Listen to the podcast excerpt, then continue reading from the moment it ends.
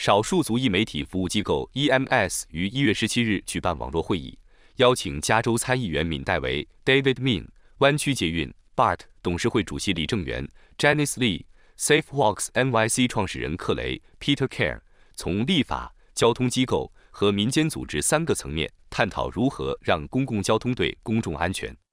公共交通上的随机袭击事故在过去两年经常登上新闻头版。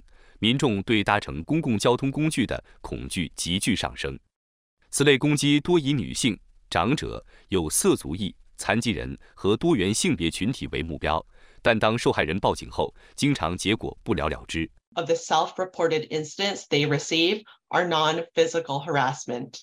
The most recent numbers from San Francisco, covering March 2020 to March 2022, show that 64% of these incidents is verbal harassment and that a majority happen in public spaces, including public transit.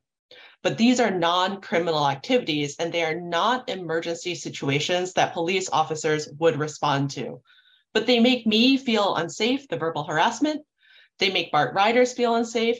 And they may make people change their behaviors to either avoid riding public transit entirely or even not go into out in public as regularly as they would. 加州参议员敏戴维在州参议会提出 SB 四三四法案，这项立法是与 Stop RP Hate 合作推出，要求加州十大交通机构从乘客那里收集关于骚扰问题和令人感到不适行为的数据。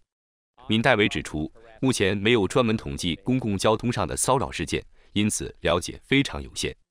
他认为需要通过分析收集来的数据，才能提出有效的解决方案。And so it SB 434 would do is to require that California's top 10, the 10 largest public transit systems, uh, would collect data from their passengers on the problem of harassment and uncomfortable behavior.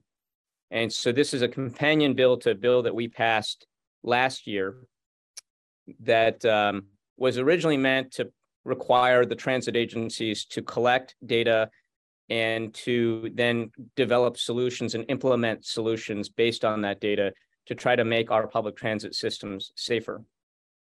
克雷在二零二一年一月创建了 SafeWalks NYC。此前，纽约交通系统中针对女性的袭击事件激增。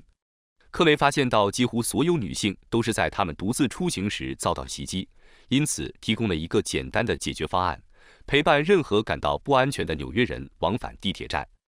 这一志愿者群体对增强人们乘坐地铁安全感起到很大的作用。全美电视台记者洛杉矶采访报道。